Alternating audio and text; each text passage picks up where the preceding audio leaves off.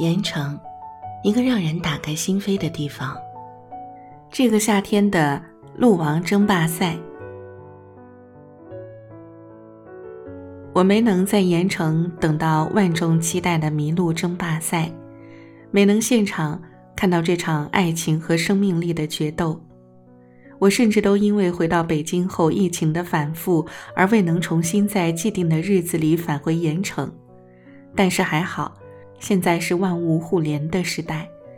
正在我打电话发信息，想让盐城在现场的朋友们多给我拍点视频照片时，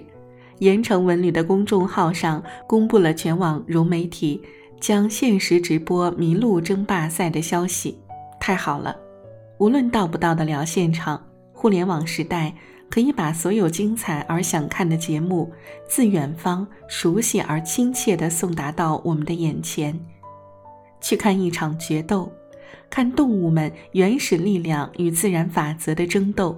成为这个夏天来临前我们在与病毒灾难肆虐做同样斗争的一项最重要的信心重拾。人类与动物生成于同样的自然规律，同样也能在任何生命的冰点降临时力挽狂澜，起死回生，并战胜一切。在这样的时刻。期待这样的一场麋鹿争霸赛，意义就完全不一样了。